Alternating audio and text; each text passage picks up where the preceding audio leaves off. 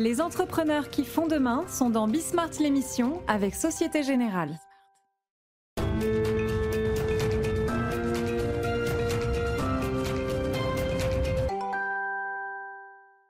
Salut les amis, c'est Bismart. Euh, donc euh, on est reparti. Tiens, euh, émission de conviction avec un S aujourd'hui.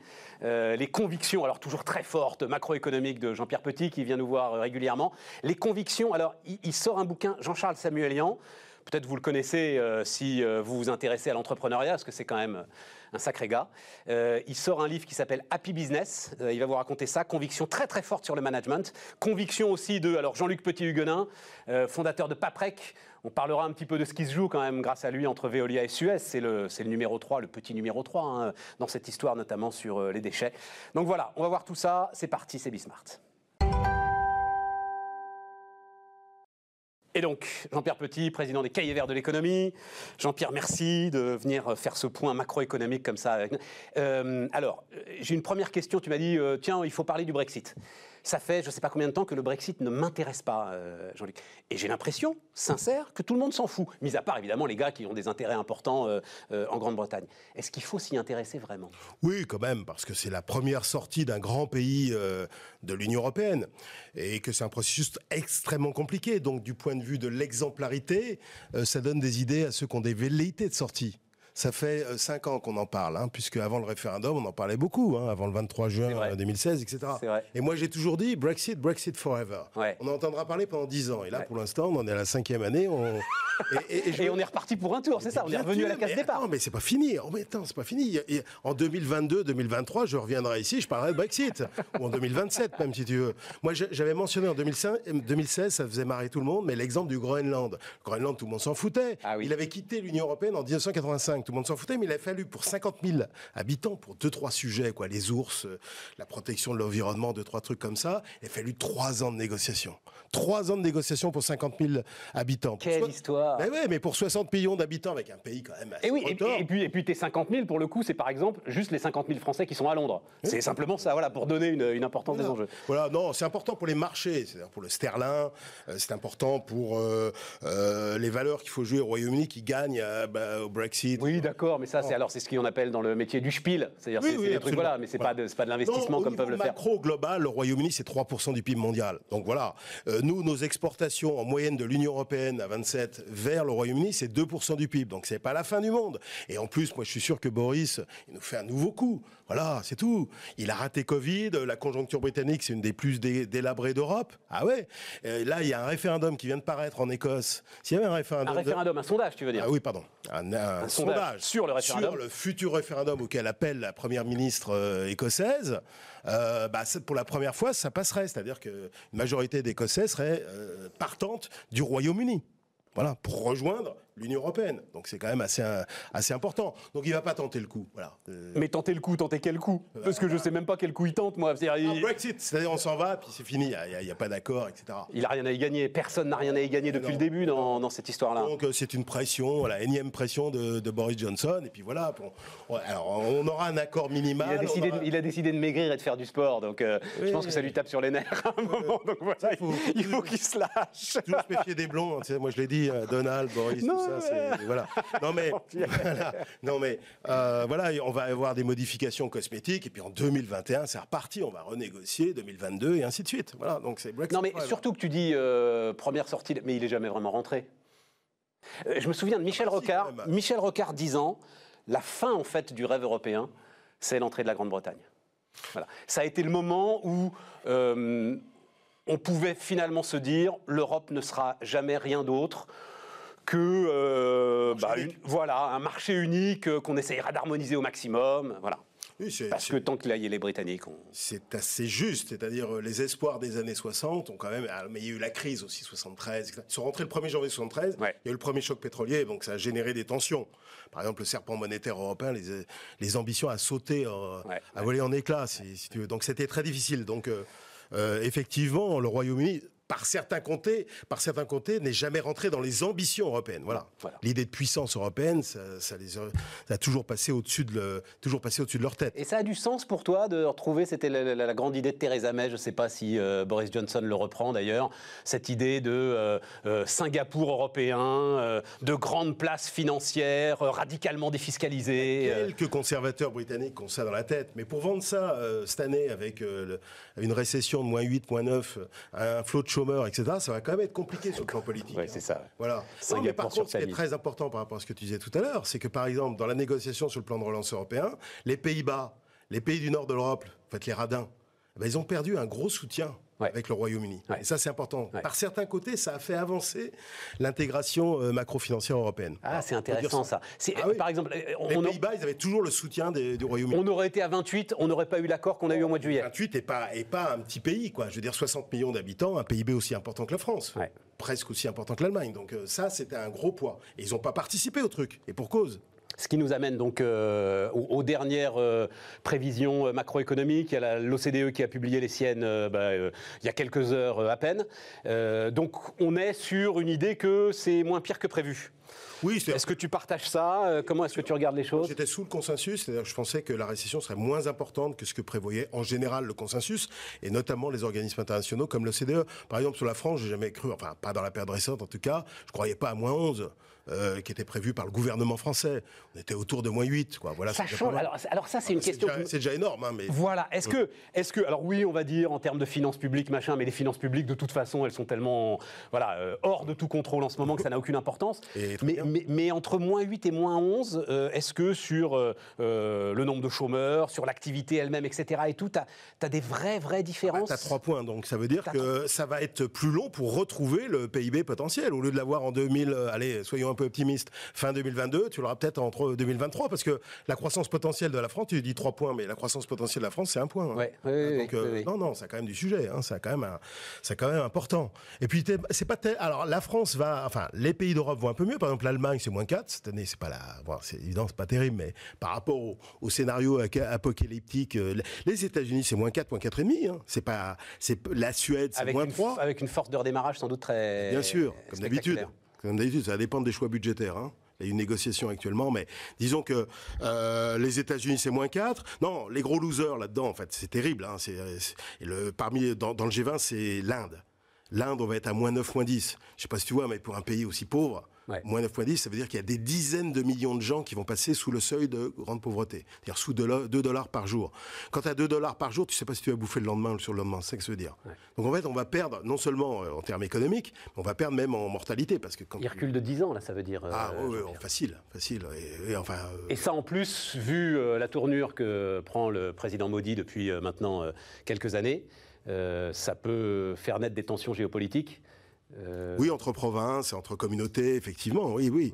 Alors, euh, alors le problème, c'est qu'il faut quand même, euh, l'Inde a quand même quelques circonstances atténuantes quand même. Hein. L'État central est faible en Inde. Hein. C'est un État très décentralisé historiquement. Euh, en plus, bon, il y a tous les travailleurs migrants, etc. Euh, la discipline, euh, franchement, maintenir la discipline pour tout un tas de gens qui, qui franchement. Oui, mais c'est à ça que je pensais. Justement. Oui, bah, voilà. Donc, non, c'est terrible pour l'Inde parce que c'était un pays qui, allait mieux quand même, tendanciellement, décennie après décennie. C'était mieux que l'Afrique. Mais bien sûr. Et là, c'est un gros recul. L'Amérique latine aussi est grande perdante. Le Mexique, c'est catastrophique. Il y a certains pays, c'est vraiment le Pérou, moins 13, moins 14. Enfin, voilà. C'est pas important au niveau mondial. Le Mexique, le Mexique, c'est bien moins 9, moins 10. Tous, c'est des pays pas très riches, hein, quand même. revenons euh, chez nous. Euh, d'abord, sur le, on en parlait hier sur le différentiel franco-allemand. Tu as des choses à dire là-dessus? C'est pas le différentiel franco-allemand. C'est le différentiel France, Italie, Espagne, Royaume-Uni. Les gros pays euh, d'Europe de l'Ouest sont à peu près dans la même barque, c'est-à-dire moins 8 autour de moins 8, peut-être moins 9 pour certains. Enfin, tu vois, on va, va pas se battre pour un ou deux dixièmes. L'Allemagne, c'est moins 4. L'Allemagne a fait mieux que euh, la moyenne des gros pays européens. Et puis après, tu as les petits qui réussissent toujours mieux. Et pourquoi alors? Comment tu, bah, comment tu l'expliques? En gros, il y a, y a, deux sources d'explication. Euh, première source, tu pas de tourisme, enfin le tourisme, si tu veux. Oui, c'est vrai. L'Allemagne, c'est bah, dire, par rapport à la Grèce. Oui, oui, oui, c'est très clair. Le pourcentage du PIB, c'est 5 fois moins que la Grèce. C'est beaucoup moins que l'Espagne, beaucoup moins que l'Italie et beaucoup moins que la France. c'est très clair. Voilà, il y a le tourisme. Il y a la gestion de la crise sanitaire avec quelques nuances, parce qu'on ne connaît pas exactement euh, bien. Il faudra attendre plusieurs années avant avoir les statistiques de mortalité du Core Institute hein, qui est l'équivalent de l'Institut sanitaire public allemand. mais dans l'ensemble, on peut dire qu'ils ont eu de la chance, sans doute. L'INSEE dit la construction, c'est-à-dire nous, et c'est vrai que ça, c'est quand même un sujet, hein, à un moment, d'ailleurs, il faudra que j'en reparle. les chantiers sont arrêtés, totalement arrêtés. Voilà. Le confinement était moins fort en Allemagne. Ils ont continué à tourner à 80% en Allemagne. Absolument. Et dans les pays scandinaves aussi, et notamment en Suède. Le Suède est un, exemple historique intéressant. La Suède va faire moins 3 cette année. Elle a un taux de mortalité un peu supérieur en proportion de la population que la France, qui bouge pas d'ailleurs depuis. Et ils ne se sont pas du tout confinés.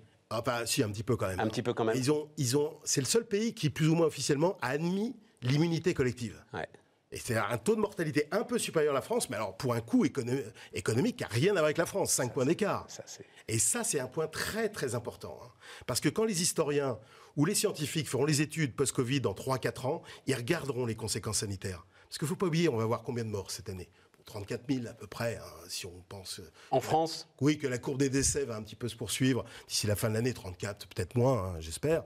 Euh, je voudrais juste rappeler qu'il y a 610 000 décès en France chaque année.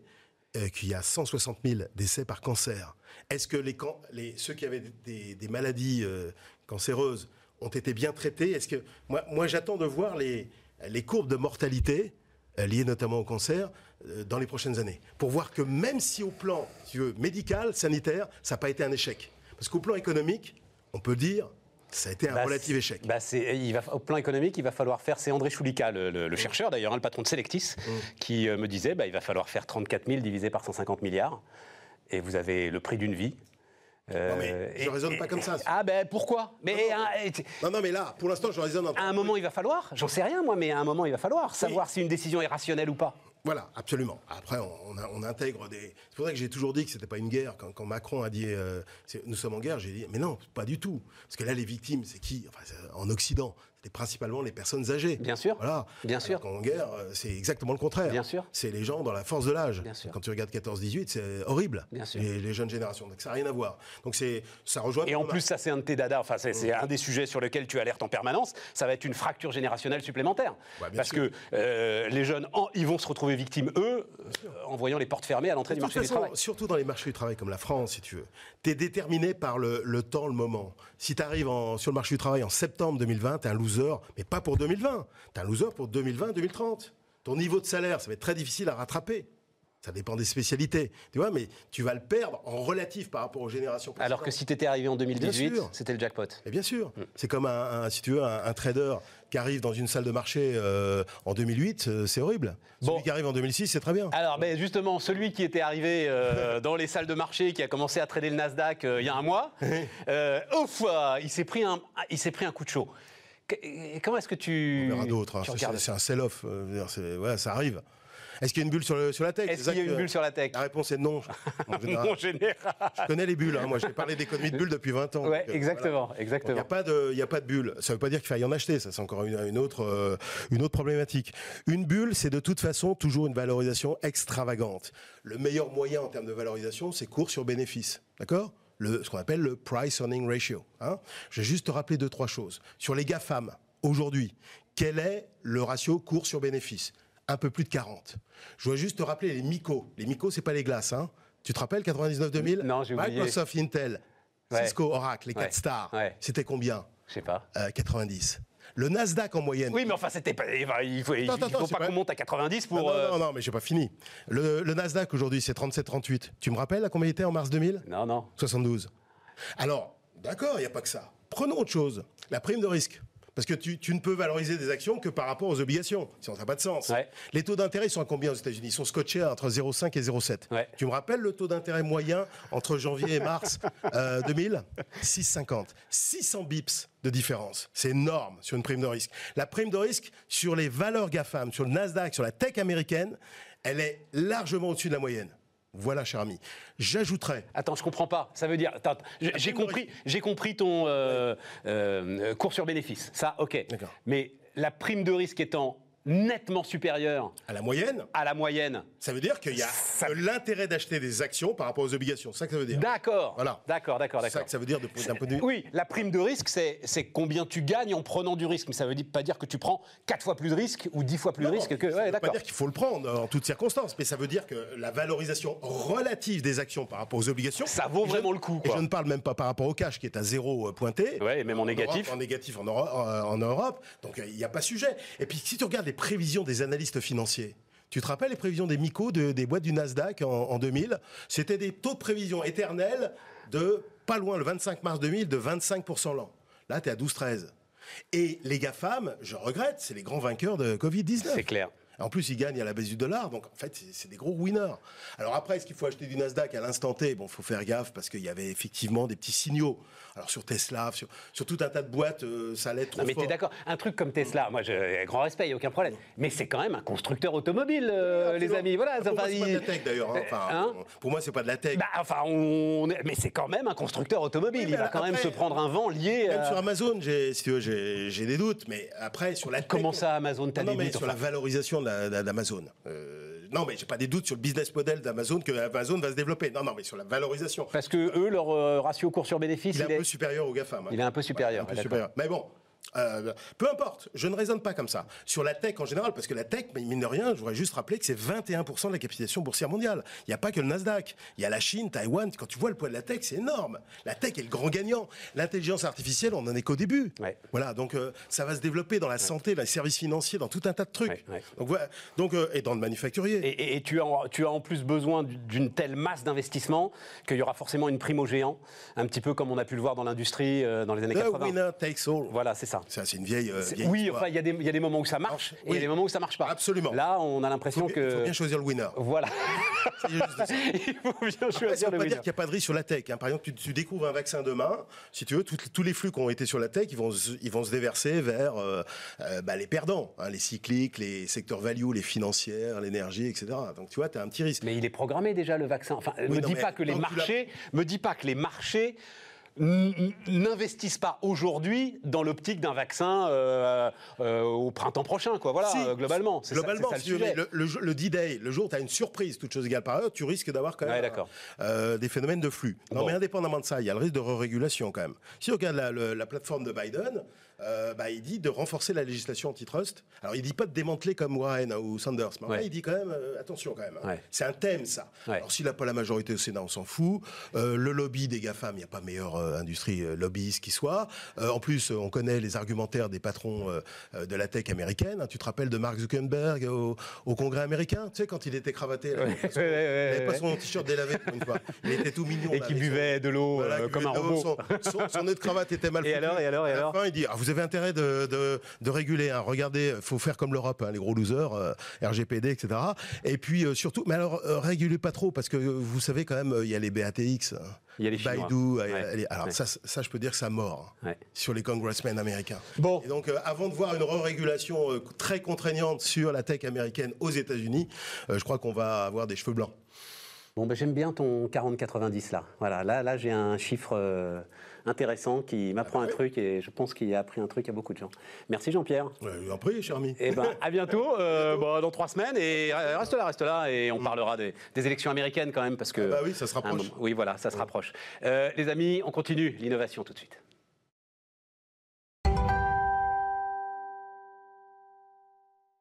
On repart donc euh, innovation, innovation avec Lorraine Danet. Bonjour Lorraine. Oui, bonjour Stéphane. Euh, Woomies, euh, c'est compliqué d'ailleurs. hein, pourquoi? Alors, on va parler de logement étudiant, on va parler de colocation, on va parler. F- Lorraine, en toute euh, amitié, voilà.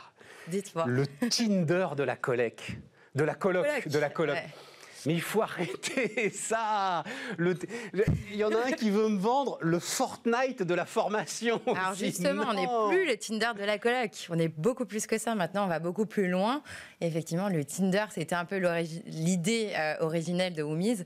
C'était de pouvoir matcher des gens qui allaient vivre en coloc et l'aspect immobilier aussi, la recherche immobilière. Mais ça vient d'où, Woomies Pourquoi ce... Alors, c'est la contraction de Roomies, qui veut dire colloque en anglais, et le who, qui est vraiment la personne. Et en fait, c'est vraiment ce qu'on a voulu insuffler avec Woomies, c'était d'ajouter à la recherche immobilière, quand on vient en colocation ou dans un habitat partagé, l'aspect de matching entre personnes pour pouvoir recommander des profils qui allaient être compatibles pour vivre ensemble.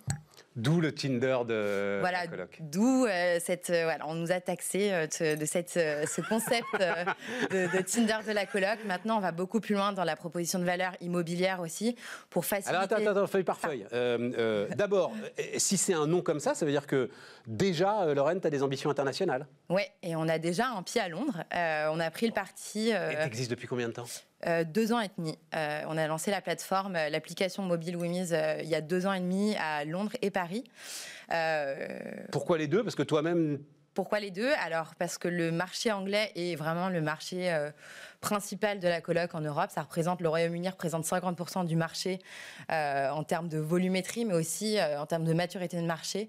40% des, appartements en location sont en colocation à Londres. Donc nous, avec Alexandre, mon associé, on a pris le parti d'aller apprendre d'un marché un peu plus mature pouvoir anticiper les évolutions aussi et d'amener amener de l'innovation sur notre marché. Ça m'impressionne, ça veut dire que tu as une technologie, parce qu'on euh, va en parler un moment, c'est de matching, que les Anglais n'ont pas, enfin, que pourtant, enfin, c'est Londres est quand même une terre de start-up. On est ravi de la French Tech, hein, mais on n'est pas encore au niveau, quoi. Donc, euh, on se dit, aller démarrer à Londres, c'est apprendre à se battre dans la cage au lion, quoi. Il on a un pied là-bas. Euh, aujourd'hui, on est vraiment, on priorise le marché français, puisque nos investissements aujourd'hui, euh, marketing, nos efforts vont sur le marché français uniquement.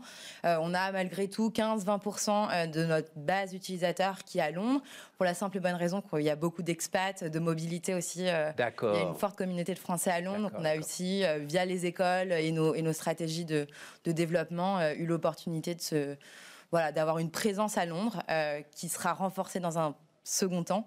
Mais aujourd'hui, on, apprend beaucoup de ça. Bon, l'idée, c'est donc de permettre aux étudiants euh, d'essayer de gérer euh, l'envolée des prix de l'immobilier. Euh, c'est ça ton sujet Étudiants et jeunes actifs, puisqu'aujourd'hui, sur notre plateforme, on a environ 50% d'étudiants, 50% de jeunes actifs. La moyenne d'âge, c'est 26 ans. Donc, quand on parle de colocation, Bon, la résidence étudiante, évidemment, on en a sur la plateforme pour, euh, pour permettre aux étudiants de trouver d'autres alternatives de logement, euh, comme le co-living aussi, qui va s'adresser, euh, enfin, qui est une tendance aussi qu'on adresse. Donc, c'est quoi la différence co-living, colocation d'ailleurs Alors, colocation, c'est de la colocation, on va dire traditionnelle, un appartement avec partagé. deux ou trois. Avec deux, trois, quatre, voire plus de personnes. La co-living, c'est vraiment un concept euh, qui est pensée, en fait, on va dire une résidence qui va être pensée pour le, la vie en communauté. Donc, on va avoir, euh, euh, typiquement, c'est un dérivé du coworking appliqué au logement. Donc, on va avoir. Je comprends, mais ça, c'est un boulot de promoteur, ça. C'est pas. ouais, ce sont des résidences qui sont à part entière. Mais qu'est-ce que Woomies apporte dans ces Nous, on les, on les référence, on leur offre une visibilité sur la plateforme. Donc nous, l'objectif aujourd'hui, l'offre de Woomies va reposer sur trois piliers. Il y a une offre diversifiée de logements. Donc on est une plateforme euh, qui va proposer à la fois des logements en colocation, en résidence étudiante, en résidence de co-living, même en appart-hôtel euh, maintenant. Donc on va vraiment s'adresser au marché euh, du logement partagé. On va avoir l'automatisation en fait du process de location. Le but, c'est vraiment d'arriver sur de la, réservation de logement en ligne, avec euh, où on dépose son dossier de locataire, euh, on, on, fait le dépôt de garantie en ligne. Mais il reste quand même, le, parce que ça, il y en a d'autres qui le font, donc il, reste le matching qui est quand même. oui, voilà, c'est ça. C'est le troisième, euh, voilà, c'est le troisième pan qui est notre technologie de matching, donc vraiment une double interface immobilière et sociale qui permet à des gens, comme sur une application de rencontre, et c'est pour ça qu'on parlait de, de, Tinder. tout à l'heure. Le, je, te, je, te, bouscule un peu parce que le temps tourne très vite, mais le sujet, c'est les propriétaires quand même. Alors, le sujet, c'est les propriétaires. Pas, pas, de colocation, pas de colocation, pas de colocation. Tu vois ça dans des dizaines d'annonces. Euh, Alors, ouais, très français. Euh, c'est vraiment propre au marché français. Non, mais, mais c'est en train de se démocratiser, puisque euh, justement, c'est aussi dans la mission de Woomies, c'est de permettre de vraiment sécuriser le propriétaire dans, dans la location de ses biens, en permettant d'avoir un accès au dossier. Enfin, on a des candidatures de, de, locataires à plusieurs. On a De quoi il a peur, le, le, propriétaire, dans ces histoires de colocation? Qu'il y en ait un qui flotte planche et qu'à ce moment-là, ça va Alors, par terre. Il y a euh, beaucoup de préjugés, effectivement. Donc, le but pour nous, c'est de démocratiser ça en disant qu'il y a des clauses de solidarité dans les baux euh, de colocation euh, qui peuvent s'appliquer et qui font qu'on a autant de garants quasiment que, que de, de- de colocataires. Euh, donc, finalement, euh, le, le dispositif de la colocation va permettre de mieux sécuriser le propriétaire, d'avoir plus de rentabilité aussi.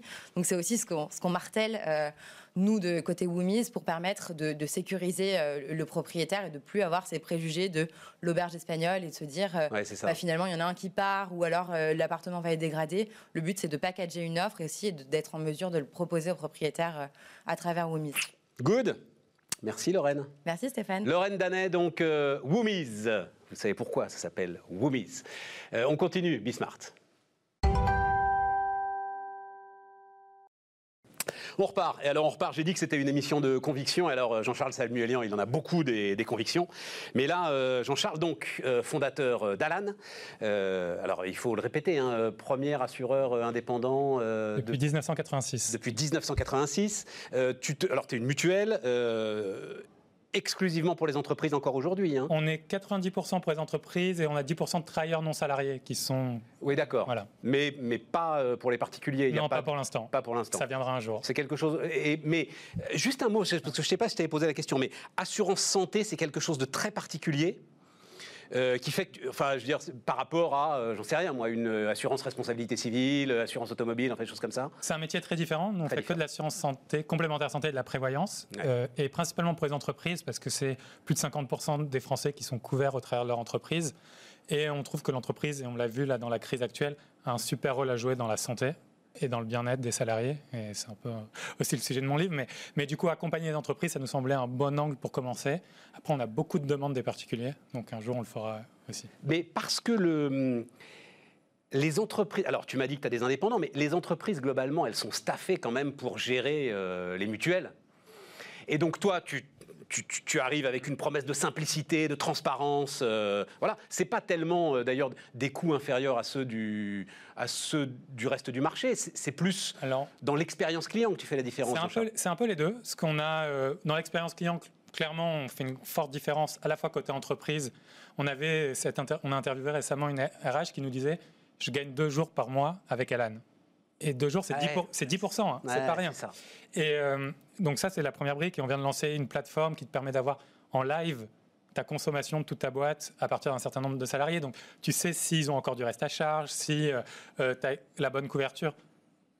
Oh, Dans le meilleur des cas, les grosses entreprises aujourd'hui ont ces résultats six mois après par leur courtier. Nous, c'est en live et en continu. Donc ça, c'est des outils qui aident beaucoup mieux à gérer. Et après, côté salarié, côté membre, nous on parle de membres plus que d'utilisateurs, ben là l'expérience est incroyable. Mais oui, bien sûr. Dans la santé, dans Mais le oui, remboursement. Maintenant, on Mais bien sûr, en fait, mais oui, je suis idiot, moi. Les, les- les salariés deviennent des particuliers finalement, euh, assurés à travers leur entreprise, Oui. mais en fait, leur expérience, c'est celle de Nous, particuliers. on croit vraiment au B2C2B. C'est on, on distribue via, via les entreprises, mais C'est parce que les salariés nous adorent qu'on gagne. C'est parce qu'on a un net promoter score qui est hyper fort.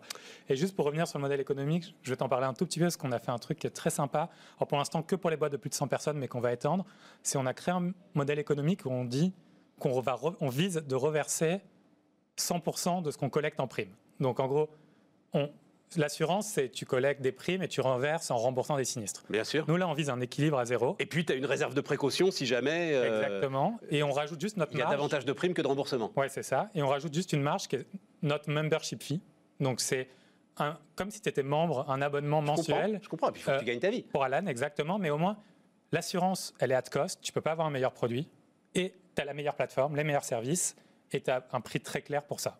Et ça, c'est le modèle qu'on a construit cette année, dont je suis assez content et qu'on est en train de distribuer sur les boîtes de plus de 100 salariés. Mais ça va pas te fragiliser, ça? Non, parce que Culture de fonds propres. Moi, je le répète euh, toutes les semaines, là, euh, Jean-Charles. Culture de fonds Ouais. propres. Il faut quand même que tu sois solide, toi. Tu es assureur. Ouais, on est hyper solide, mais ça nous donne de la prédictibilité hyper bonne sur notre marge aussi. Parce qu'on connaît le membership, on connaît le nombre d'utilisateurs. C'est beaucoup moins aléatoire que ces guerres de concurrence euh, que peuvent faire les assureurs sur les prix. D'ailleurs, il y en a qui vendent parfois euh, à perte À au perte. début et qui après font des hausses pour gagner les, euh, les contrats, ce qu'on trouve un, un peu malsain. Euh, mais globalement, nous, là, on donne de la transparence, on donne de la visibilité, et après, nos fonds propres, on les gère bien, parce que cette visibilité, ça donne de la bonne gestion de fonds propres. On a notre marge qui est connue et qui est fixe. Et en plus, euh, on peut jouer sur la réassurance, et la réassurance aime bien quand c'est prévisible. Donc, Réassurance, c'est ceux qui assurent les assureurs. hein, euh, voilà. Euh, alors, euh, tu publies un bouquin donc qui s'appelle Healthy Business, donc rien à voir avec la santé pour le coup que, dont tu t'occupes et que tu assures, mais c'est la santé au travail et au-delà d'ailleurs, c'est la santé de ton entreprise. On va voir là, voilà, ça s'affiche, un certain nombre des règles que tu veux mettre en avant. Euh, alors, euh, d'abord la philosophie générale euh, de, de ce que tu décris comme une nouvelle méthode de management. Alors, la première philosophie, c'est que, quelle que soit l'entreprise, il y a une culture d'entreprise, qu'elle soit implicite ou explicite. Le problème, quand elle est implicite, c'est qu'il y a des non-dits, c'est que c'est des usages qui ne sont pas connus. Et, et- la culture d'entreprise, déjà, ce n'est pas des, des posters qu'on met au mur, c'est les actions de la vie de tous les jours qui font qu'on prend des décisions, qu'on échange ensemble, etc. Et déjà, c'est cette définition de la culture d'entreprise que je veux poser, qui n'est pas le truc un peu bullshit, pardon du terme, qu'on peut voir de temps en temps, c'est vraiment comment une entreprise opère. Le deuxième sujet qui est hyper important pour moi dans le livre, c'est que du coup, tout le monde est concerné par la culture d'entreprise. Qu'on soit entrepreneur, dirigeant, mais salarié, RH, manager, mais même les salariés. Les salariés doivent se soucier de est-ce que j'ai confiance en mon entreprise, en la culture d'entreprise de ma boîte, est-ce que ma boîte me fait confiance? Et, ça, c'est pour moi les deux premiers sujets qui sont hyper importants. Après, nous, comment on la gère je, veux donner un ex- je donne des exemples qui sont. Et je ne pense pas que tout le monde doit faire comme nous. En revanche, Ouais, t'insistes beaucoup là-dessus, hein, parce que euh, vraiment ça, et mesdames, messieurs, c'est un des grands trucs. C'est oui, euh, lui là, il est tranquille à Paris, avec combien de salariés 230 Euh, maintenant. 230, eh, quand même. hein. Ouais, ouais. Eh, ouais. 230 salariés, moi je suis, j'en sais rien, moi, hein, euh, au fin fond de la Bresse, avec une usine que j'essaye de faire tourner. Voilà, Non, mais c'est ça. Et en revanche, un, je pense que ces gens-là doivent réfléchir à la culture de leur boîte.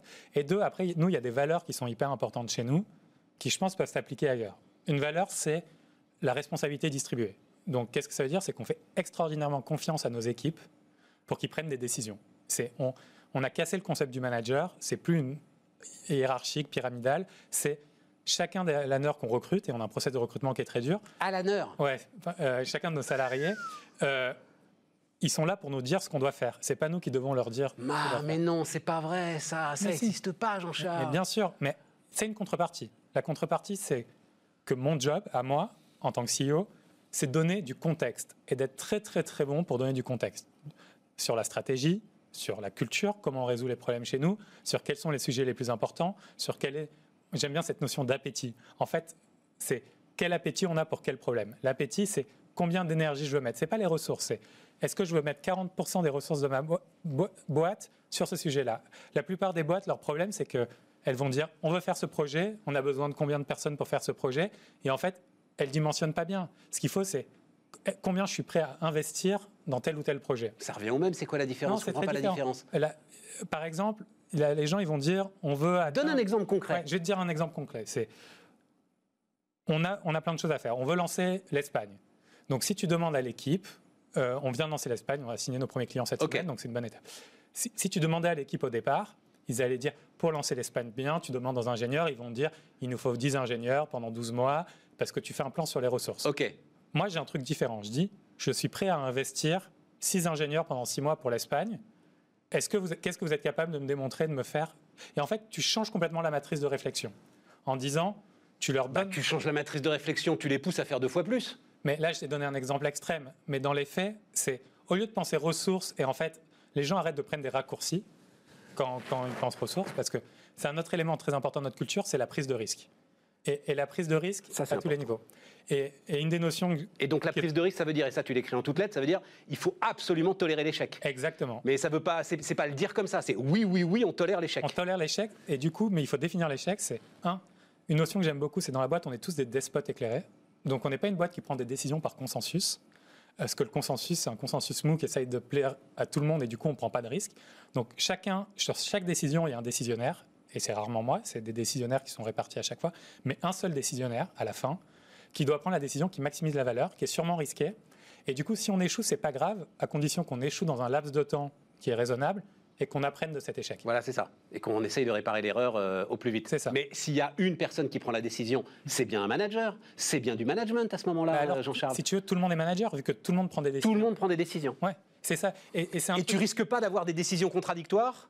Non, parce que encore une fois, le pendant, c'est la, la communication et la transparence radicale qui est no- no- notre valeur. Mais ça veut dire que tu passes des heures, des heures, des heures, des heures à expliquer tout ça à l'ensemble de tes équipes. Bah, sauf quand tu le fais à l'écrit, de manière reproductible et claire, et que tu crées ce muscle. Et oui, je passe du temps à communiquer, mais est-ce que je préfère écrire une fois un truc qui est bien, qui est communiqué, que je sais qu'il sera lu parce qu'on a créé cette culture, ou aller faire 42 meetings dans ma semaine, où je vais expliquer la même chose à 42 managers? D'accord. et, et en fait, on a créé ce cercle vertueux qui fait que, au lieu de remplacer ce temps de communication qui est en fait informel dans les boîtes, qui arrive quand même, mais qui passe de meeting en meeting en synchronisation et qui fait qu'une décision prend six semaines quand elle aurait pu prendre trois jours, ben là, c'est à l'écrit, c'est clair et transparent. Alors, t'écris alors, une phrase un peu euh, complexe, quoi, hein, mais euh, l'entreprise doit d'abord avoir conscience de son impact interne pour générer les externalités positives. Ça, c'est une donnée très importante de, de, de l'économie, les externalités positives. Après, tu le dis un peu plus simplement, on ne peut se développer, grandir et prospérer que si l'entreprise est portée par une somme d'individus heureux. Ouais. C'est un mot, c'est pas un mot euh, banal, le mot heureux, euh, Jean-Charles. Je me souviens très bien qu'après la crise terrible qu'avait traversée Orange, quand Stéphane Richard donc euh, débarque, euh, essaye de, de- de penser les plaies de cette formidable entreprise, ils font un contrat social dans lequel il est écrit en toutes lettres le bonheur doit être le but de l'entreprise, le bonheur de ses salariés. Je trouvais que c'était un engagement invraisemblable. Je pense que c'est un engagement très très dur, mais, mais nécessaire. C'est les, les salariés vont passer beaucoup de temps avec nous. Et bien sûr, c'est dur. Et, et- et ce que j'essaye de Ça faire dans le dépend pas de toi leur bonheur, enfin en partie, mais, ça- ça seulement en partie. Mais seulement en partie. Et, et je n'ai pas la prétention qu'ils soient heureux de manière globale dans leur vie. J'ai la prétention de dire que quand ils viennent chez nous le matin, ils aient l'impression qu'ils ont le contrôle sur leur destinée, qu'ils ont des gens bienveillants autour d'eux, Ouais. qu'ils vont faire des choses qui ont de l'impact, de l'impact qui va être mesuré, qui va être vu par leurs proches, vu par la société. Et ça, ça rend les gens un peu plus heureux. Et, et bien sûr, Mais si tu es en train de qu'il- divorcer, c'est pas moi qui vais régler ton problème. On est d'accord, mais il faut qu'il délivre. Bien sûr qu'il faut qu'ils délivrent. Elle a besoin de résultats, euh, l'entreprise Alan. tu t'aperçois que les gens qui délivrent, tu délivres dix fois mieux, et tu es plus créatif, et tu es meilleur quand tu as des conditions positives. Mais on est une boîte d'excellence, hein, c'est ce que j'écris dans le livre. On essaye de mélanger ce truc qui est très difficile, qui est hyper croissance, excellence et bien- bien-être. Ouais. Et en fait, ça, tu le fais que en donnant beaucoup de pouvoir à des gens et en les laissant échouer. Ce qu'on n'accepte pas, c'est les erreurs d'exécution. C'est-à-dire si à chaque fois que tu fais la même erreur d'exécution, je dis, je dis un truc bête, c'est si à chaque fois que tu envoies un mail et il y a- il y, a 10 fautes d'orthographe.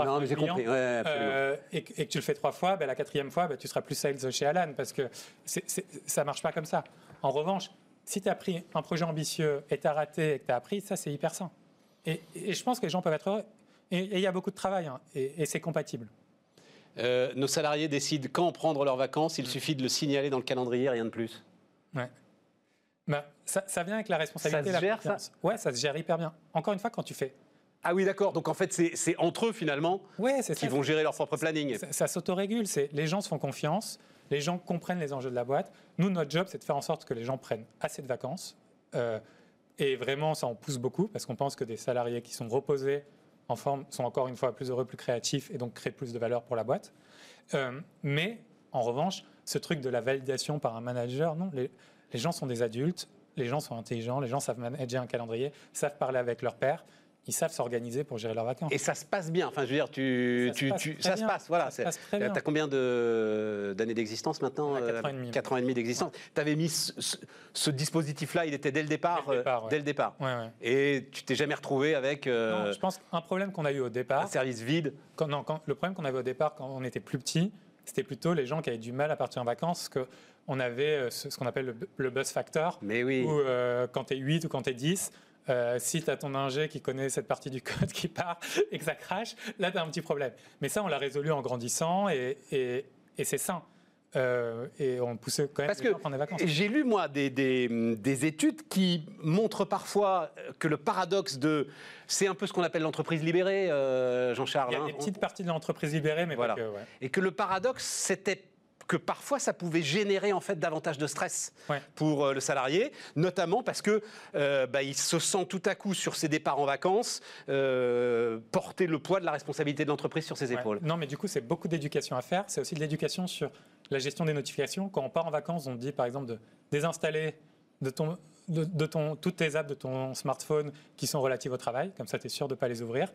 On pousse ça tout le temps les gens à ne pas avoir de notifications, c'est-à-dire pas de pop-up, pas de petit badge sur le nombre d'emails ou ce truc, de trucs comme ça, parce que ça te pousse à regarder, et c'est plutôt toi qui dois décider quand tu vas regarder. On Ouais. essaye de pousser les gens à être responsables de leur temps. Ouais. Euh, et ça, c'est vraiment des travaux d'éducation. Et, et après, il faut pas se mentir, on fait des choses très ambitieuses, on fait des choses qui sont très dures. On a des gens qui viennent aussi pour ça, c'est aussi pour ça qu'on partage le capital avec tout le monde. Mais en revanche, on leur donne une flexibilité et une liberté d'agir qui est vraiment unique.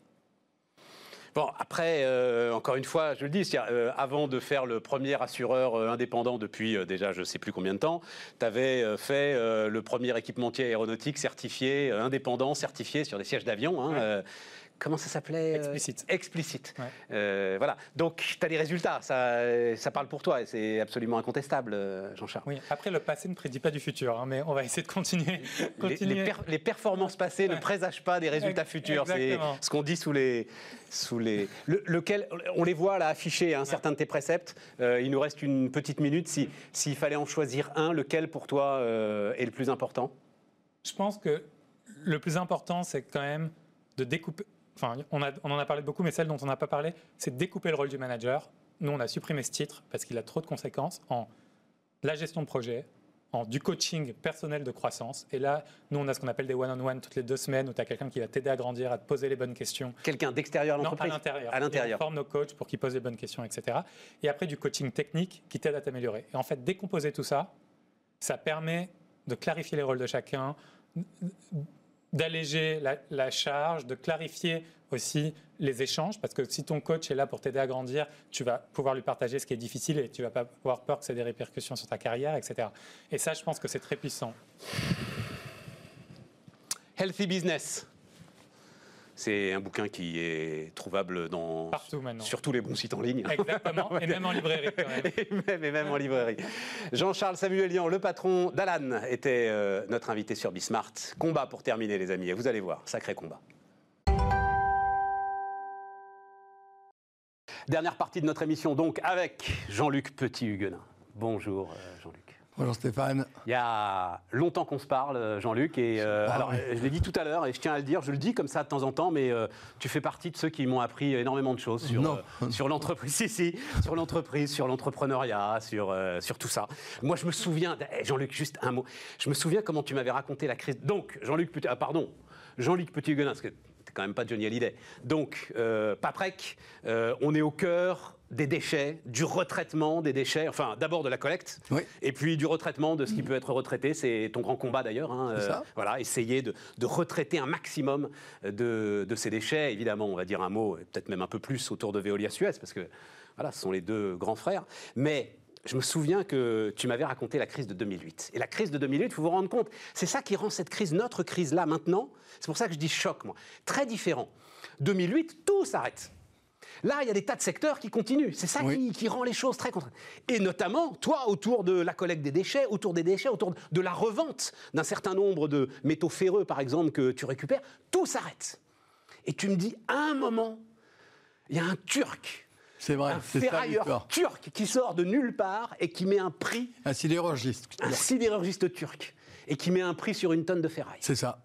Ce qu'il a acheté euh, 400 euros, tout d'un coup, c'est descendu à 40 euros. Et le gars, il se dit, mais à 10 fois moins cher, je peux peut-être acheter. Oui, mais- Et, et c'est le début de la reprise Voilà. Non, mais c'est ça que à ce moment-là.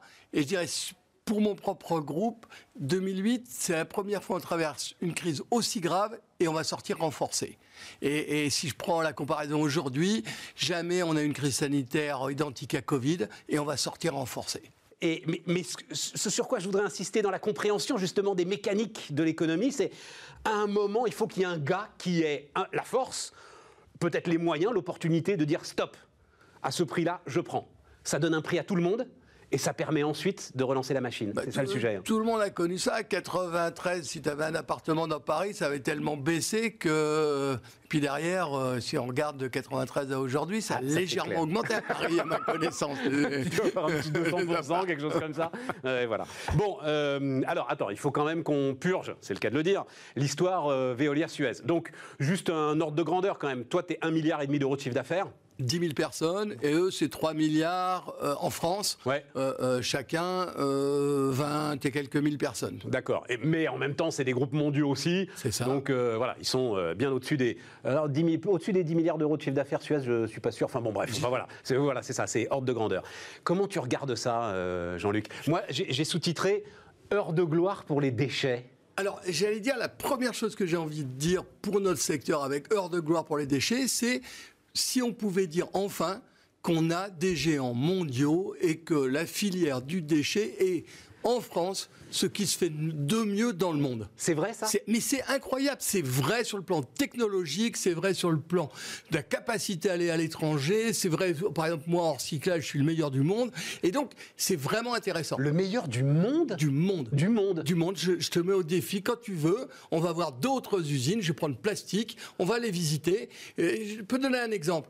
Quand Danone met son, eau d'évian dans une bouteille 100% recyclée en premium aux États-Unis, elle me commande à moi le plastique recyclé pour fabriquer son eau premium qu'elle lance aux États-Unis pour dire le degré de confiance. Personne d'autre ne peut faire ce que tu fais là en termes de, de On recyclage. est au meilleur niveau de ce qui se fait. au meilleur niveau de ce qui Non se mais fait. j'allais dire si je prends une autre comparaison, on, on parle toujours du luxe. Ouais. Le luxe, bon, bah, c'est fabuleux en France. Ouais. Ça existe aussi en Italie, ça existe dans un- en- en- aux États-Unis. C'est le euh, Gucci du déchet. Alors, non, ce que j'allais dire pour, pour, aller, pour, aller dans, pour répondre à Suez Veolia, c'est est-ce que, parce qu'on on a vu l'argument, est-ce qu'il faut un seul groupe? C'est-à-dire, euh, euh, est-ce que LVMH et Kering et Hermès, ils doivent fusionner pour faire un grand champion mondial? Ils sont déjà champions. Donc, a priori, dans, dans ce secteur-là, la réponse est non.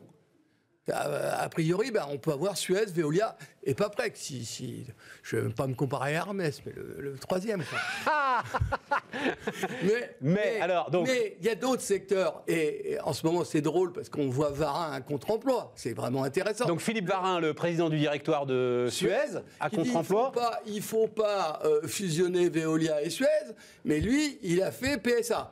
Enfin, il l'a fait, il l'a dirigé. C'était déjà fait avant lui, mais il l'a dirigé. Il l'a dirigé. Il l'a dirigé. Il l'a dirigé. Il, il a vendu Chorus. euh, Ouais. euh, bah, donc, euh, Tout à fait. Donc, la notion de champion du monde et de taille critique, elle existe dans un certain nombre de métiers. Moi, je ne vais pas trancher si elle existe dans mon métier ou pas, mais si tu m'autorises. Non, ce qui m'intéresse, alors je t'autorise tout, mais ce qui m'intéresse, c'est, moi je veux que tu valides l'argument qui est le, le- le grand argument de Veolia, d'Antoine Frérot, grand respect pour Antoine Frérot.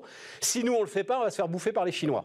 Il y a un énorme Chinois qui va débarquer euh, et qui va être euh, la vraie grosse puissance, ce qu'on entendait aussi pour Alstom dans les trains, et qui va être la gro- vraie grosse puissance du secteur, et notamment sur des gains de technologie. Et on sait qu'on est bel et bien sûr. Alors, il y a vraiment une filière technologique d'excellence Oui. à bâtir, et là, pour le coup, euh, euh, on espère bien en être. Sur ces enjeux de technologie, on va être battu. Oui, je ne sais pas si Frérot a raison, mais il n'a pas tort. Si tu m'autorises, pour une raison très simple, c'est que les Chinois sont déjà arrivés en Espagne, ils ont repris le numéro, numéro 2 espagnol qui s'appelle Urbacer, et ils commencent à arriver en France. Là, un des incinérateurs autour de la ville de Paris vient d'être gagné, en fait, indirectement par un Chinois. Est-ce que c'est ça qu'on veut? Je crois pas. Je crois que le gouvernement là, il a compris et il dit non, non, euh, ancrage français, absolument. Donc, euh, Pour, mais mais c'est pas ancrage français par euh, patriotisme idiot, c'est ancrage français pour que vous ayez les moyens, vous, Veolia, les autres, de construire cette filière d'excellence. Oui, on est d'accord, de rester. Ouais, ouais, mais racontons pas d'histoire sur ancrage français. J'ai un groupe que j'adore, c'est impressionnant leur qualité, c'est L'Oréal. Mais L'Oréal, dans le monde aujourd'hui, 50% des chercheurs de L'Oréal sont français, 25% de l'encadrement de L'Oréal est français. Et ils sont dans le monde entier. Et et Il était là lundi, euh, Jean-Paul Agro, Ah à bon, ta bah, place. voilà. donc, euh, Exactement. Ouais, tout non, à mais- fait. et ça veut dire 8% du chiffre d'affaires, 20% de la production. en. Exactement. Tout à fait. Qu'est-ce que ça veut dire? Ça veut dire que quand on a un ancrage français, moi je suis fier de ce pays, j'adore ce pays, je crois au Made in France, je crois à... Et donc je, je- je veux qu'on soit ancré en France, même si on se développe à droite, à gauche, il n'y a, pas de sujet autour de ça, mais il y a un vrai sujet autour de... Est-ce qu'on est ancré dans ce pays? Est-ce qu'on a envie que ce pays réussisse? Ouais, non, mais entre, euh, entre Suez et Veolia, on entend, c'est- intéressant. Et Tu peux pas être le chevalier blanc pour euh, Suez, Alors, toi. pour- t'es- pour- non, j'ai pas les moyens. T'as pas les moyens. Et puis tu fais Mais- pas l'eau, toi. hein, tu fais que les, les déchets. Je fais que les déchets. les déchets. Et j'ai démarré à zéro il y a 25 ans. Ouais. Donc, euh, il faudrait qu'il me laisse un peu plus de temps. Il, faut, il faut que Varin, il demande quelques années de délai à Frérot. Et là, j'ai compris que c'était pour la fin du mois. Oui, Peut-être oui, qu'il va étendre Ouais, un ça mois de plus. Ça urge. Mais par exemple, dans, parce que toi, tu es toujours intéressé par. Dans les faux débats. Le, alors, le prototype du faux débat en ce moment, c'est la protection de l'emploi. On dit, ah ben, il faut pas que les deux ils, ils- ils- Ils se fusionnent. rapprochent parce que ça va tuer de l'emploi. Mais c'est complètement faux dans notre secteur. C'est une histoire de fou. C'est-à-dire, c'est deux groupes qui sont d'abord dans, dans l'incinération, la décharge, etc. Et on va aller de plus en plus vers le recyclage où on a besoin de huit fois plus d'emplois.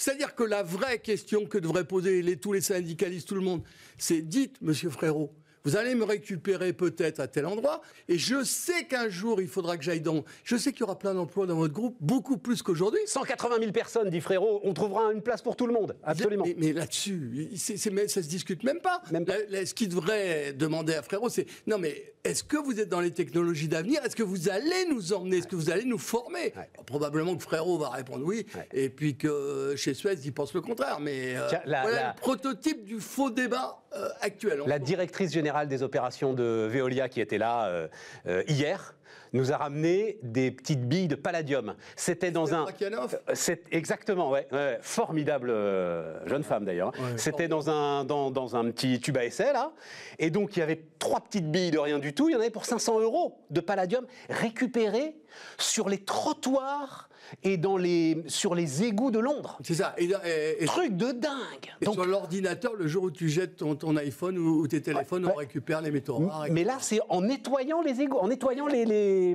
les, les- les caniveaux. Voilà, en nettoyant les caniveaux de Londres. Truc de dingue. Donc voilà, c'est ça. Non, mais ce qu'on n'a pas compris aujourd'hui, c'est c'est marrant parce que tout à l'heure, tu parlais des égouts. Ouais. Mais le meilleur niveau technologique au monde, en France, les savoir-faire en Europe considérables, en Finlande, en, Allemagne, etc. Mais ce qui est intéressant, c'est que les pays en voie de développement, l'Inde, la Chine, l'Afrique, c'est eux qui, pour l'instant, ont des endroits où ça pollue, des endroits où ils font pas bien les choses. Le tout à l'égout. T'as une photo de toi Oui, où tu es devant une. Mais c'est Montagne. une montagne Oui.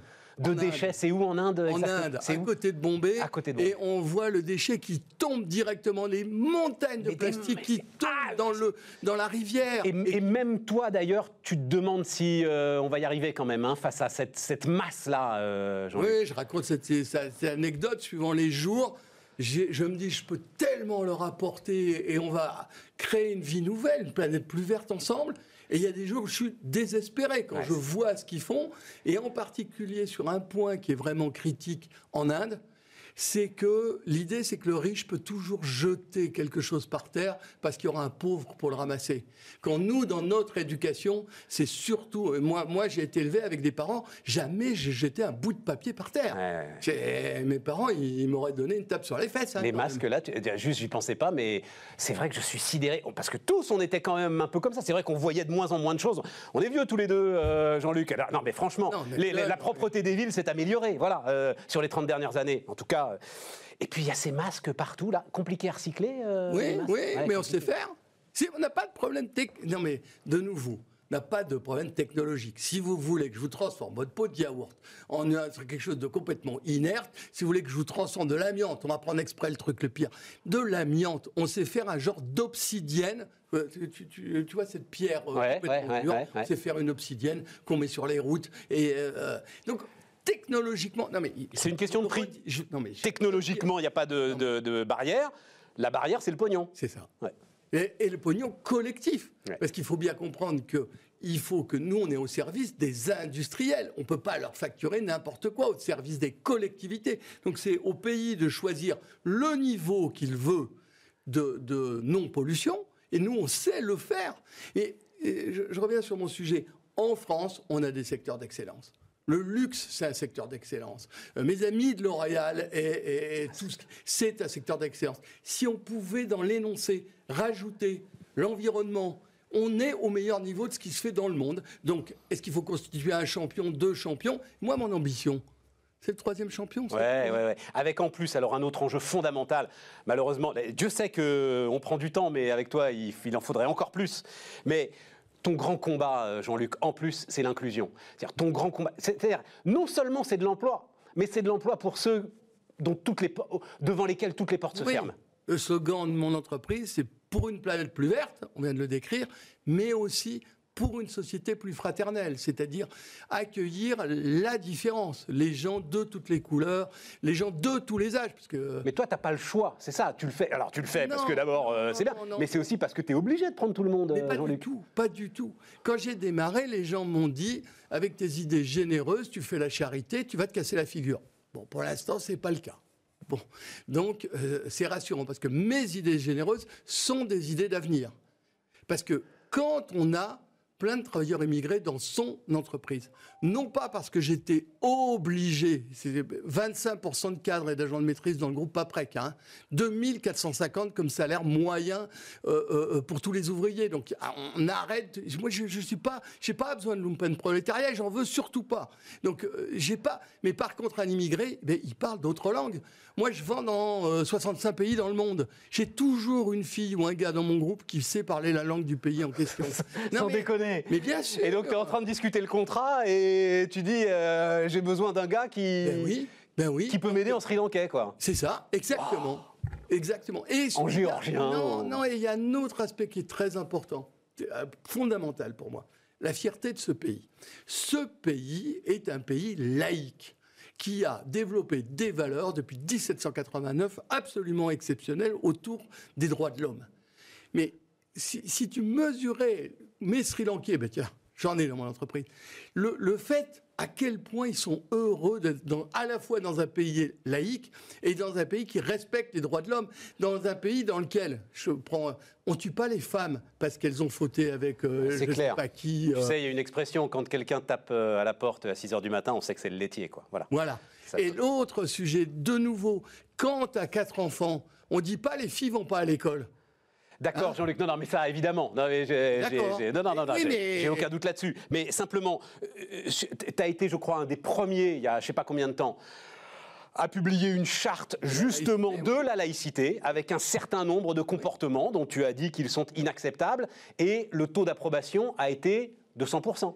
C'est un coup de chance, ouais, 100%. Mais non, c'est pas un coup de chance. Ça veut dire que tu, tu l'as vu avec eux, tu les as écoutés, tu écoutes les gens, tu, tu- tu Mais vois moi- ce qu'il est possible moi, de faire, tu parcours- crées finalement. Oui, j'ai le parcours original. Je pars de zéro, on arrive aujourd'hui à 10 000. Peut-être que tu me réinviteras dans. Peut-être que dans un an, on sera à 20 000. hein. on ne sait jamais avec toutes les affaires là, qui sont en train de se passer. Oui, parce que, euh, soyons clairs, si Veolia reprend Suez, il va falloir qu'il se sépare de l'eau. euh, Ça s'est fait, c'est pas toi, c'est Thierry Déo, c'est Méridiam. C'est pas moi. Mais sur le déchet, ils ont le même enjeu. Il va se passer des choses. Ah non, puisque tu es là, toi, justement. Il y a un troisième acteur sur le déchet. Oui, et, et plein d'autres. Et plein d'autres. Qui va gagner la compétition Qu'est-ce qui va devoir se passer? Et c'est là où, pour les pouvoirs publics, c'est très intéressant. Et c'est là où tout ce que tu viens de nous décrire, c'est aussi pour toi des avantages comparatifs. Au moment où Veolia, et Antoine Frérot, il est un peu comme toi, hein. Euh, Antoine Frérot, il a des idées euh, très très claires, fortes. des convictions très fortes sur l'entreprise n'est pas seulement un centre de profit, voilà, je le résume comme ça. Euh, c'est sûr que vous pouvez prendre langue tous les deux, ça, il n'y a pas de entre, doute. Entre nous, soit dit, c'est plus facile dans mon cas quand tu es propriétaire, Ouais. au sens où.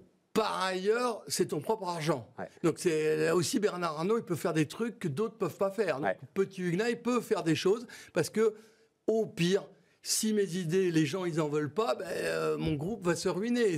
Mais au contraire, on, on- et ce qu'on a appris, et c'est vraiment On va terminer, hein, Jean-Luc, hein, on est au bout là. que, euh, euh, en fait, dans une entreprise patrimoniale, familiale, on pense plus long.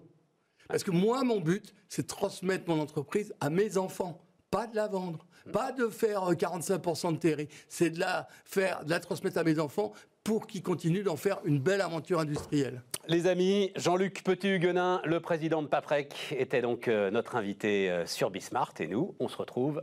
Tu reviendras dans un an, donc, hein, Ouais, tu me l'as ouais, dit. Voilà. volontiers. Rendez-vous. Peut-être même avant. Peut-être même avant. Toujours un grand plaisir. Et nous, on se retrouve demain. Les entrepreneurs qui font demain sont dans Bismart l'émission avec Société Générale.